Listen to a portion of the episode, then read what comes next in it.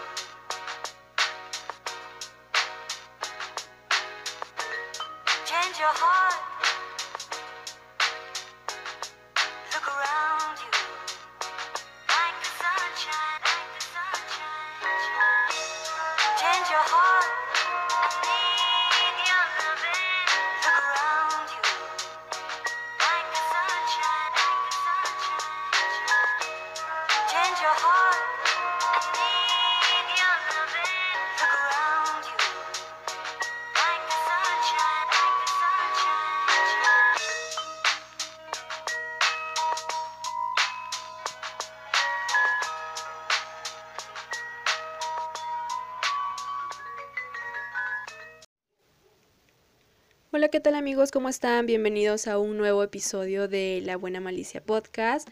Em, el día de hoy quería comenzar agradeciéndoles a todos los oyentes de este, de este podcast porque sí, me llegó un mensaje eh, la semana pasada de Anchor indicándome que habían dos eh, episodios que eran los más escuchados.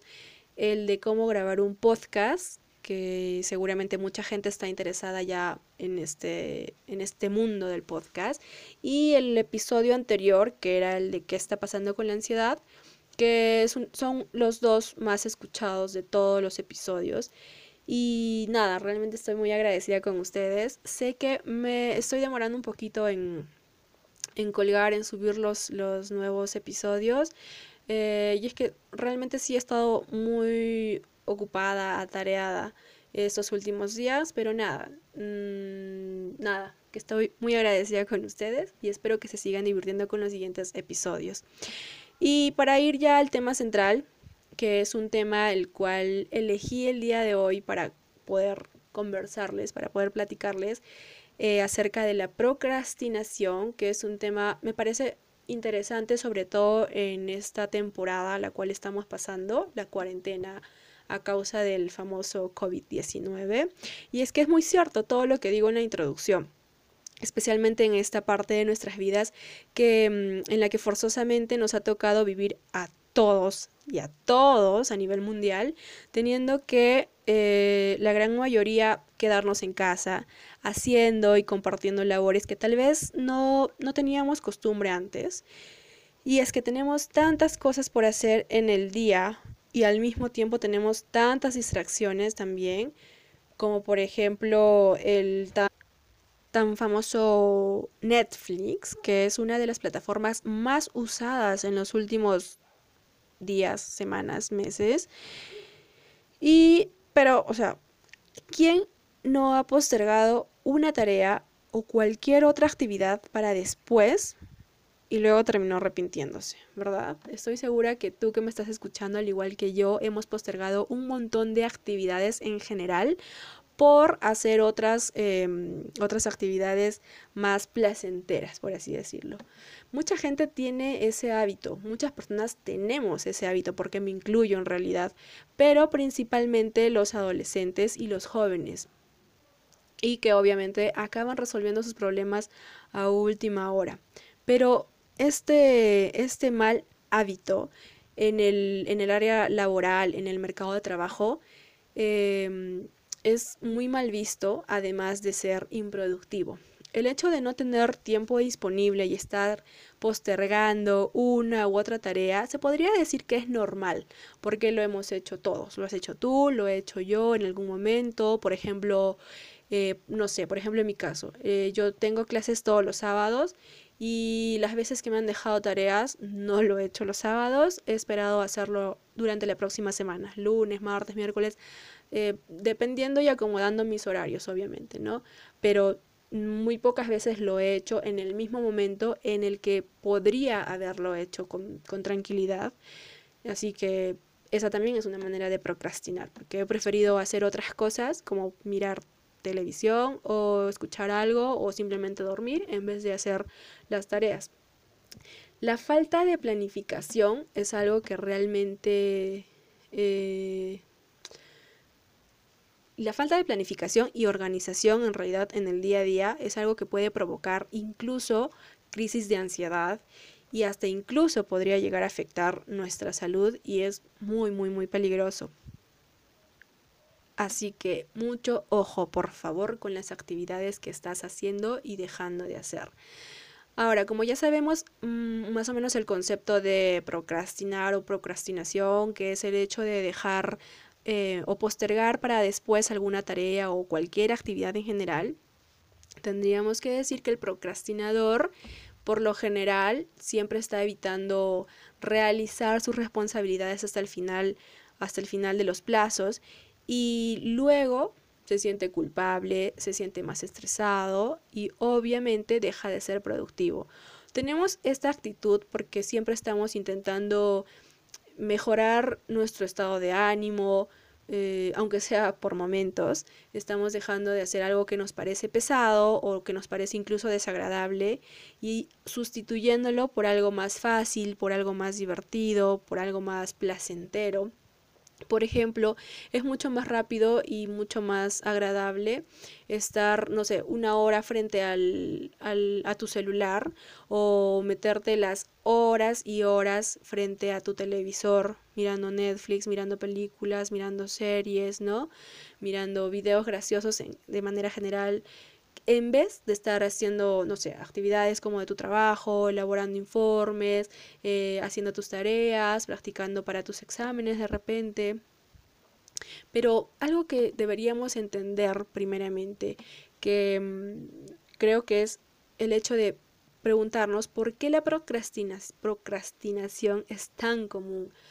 Algo que yo leí y que me parece muy cierto es que algunos em, algunos psicólogos y algunos médicos llegaron incluso a decir que existe un tipo de procrastinación crónica y que esto puede ser un signo de algún, de algún tipo de disturbio psicológico o incluso algún tipo de disturbio fisiológico.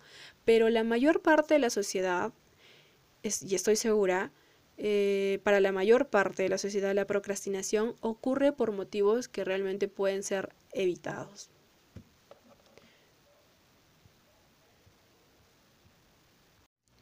Afortunadamente hay formas, hay maneras, hay métodos para dejar de procrastinar. Y como cualquier cambio de hábito, vencer la procrastinación es algo que debe ocurrir de a pocos y no de un día para otro. Por eso, el día de hoy te voy a dar algunos consejos, algunas sugerencias que a mí en lo personal me están ayudando muchísimo, me están ayudando bastante. Así que si tú también has estado procrastinando últimamente o si es que conoces a alguien que lo hace, seguramente estos consejos les ayudarán a cambiar su mentalidad. La idea es dejar de procrastinar en, exceso y dejar de esperar siempre el mañana y ponernos a empezar a actuar hoy, aprovechar el día hoy.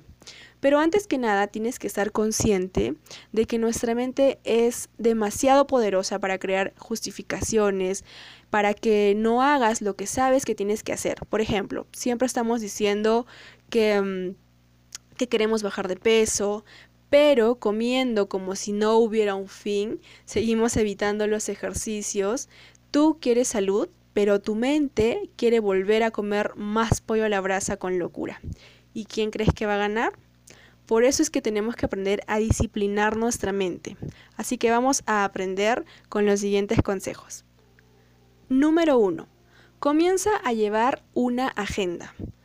Ya sea que tú estés estudiando, ya sea que estés trabajando en una empresa o trabajando de manera independiente, tienes que acostumbrarte a llevar una agenda contigo. Una agenda, un bullet journal, lo que tú quieras.